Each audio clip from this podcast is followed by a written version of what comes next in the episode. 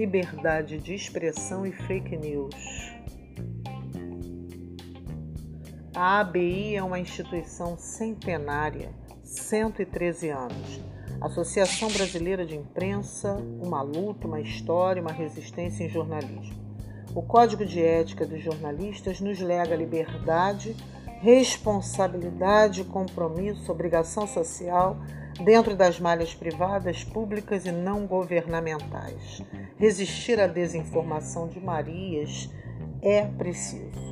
Quando um jornalista realiza documentários brilhantes, como por exemplo o jornalista Joaquim de Carvalho vem realizando no Brasil 247 de forma investigativa, ou escreve um livro com o apoio dos fatos de forma altamente elucidativa, como o exemplo a seguir demonstra, ele está exercendo a profissão com seu ethos. Nos tempos líquidos, estamos navegando nas ondas dos bytes.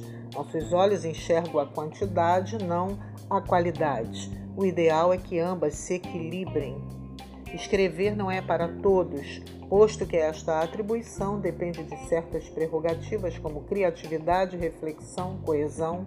Já somos 8 mil pessoas curtindo e comentando este empreendimento que narrará de forma historiográfica o advento da vigília histórica Lula Livre, que acampada em Curitiba fez a diferença em termos de resistência histórica no Brasil. Sublevações já delinearam a trajetória de este povo, que sempre fora escarnecido e espoliado, e reagir às pressões de uma burguesia de uma elite do atraso que sempre pisoteou seus lombos foi a tônica de Antônio Conselheiro, José Maria Tiradentes, João Cândido, Luiz Carlos Prestes, Felipe dos Santos e outros atores líderes da resistência os públicos que participam deste case, que é a página instituída no Facebook para divulgar o livro histórico, é aquele que também é resistente. Objetivos da comunicação do projeto do livro Bom Dia Presidente Lula, uma história de resistência, partindo de estudos historiográficos na área das sublevações nacionais, me senti empolgada com o movimento da Vigília Lula Livre em Curitiba, quando da prisão do ex-presidente Lula. Através dos tempos, vimos brotar no Brasil inúmeras revoltas contra o status quo, geralmente de cunho opressor. Na qualidade de escritor, historiador e jornalista, percebi o quanto se faz mister a confecção de mais um momento elucidativo e elucubrativo da trajetória do povo brasileiro vitimado pelo golpe de 2016 os objetivos são de cunho educacional e sociológico no campo dos saberes que facilitam o processo de ensino-aprendizagem formal e informal. Publicar e divulgar livros ou outros modelos documentais se faz altamente salutar, principalmente dentro do contexto cultural e massivo e sob o aspecto midiático reducionista.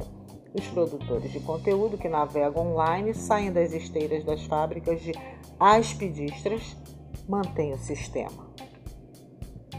Que o diga o autor de A Flor da Inglaterra, George Orwell, o mesmo da Revolução dos Bichos e Dias na Birmânia. O jornalista e escritor disse que o nazismo é uma forma de capitalismo e, em sua mais difundida obra, 1984, expõe de forma visionária muitas das realidades que ora acontecem e que hoje no Brasil vemos como liberdade de agressão.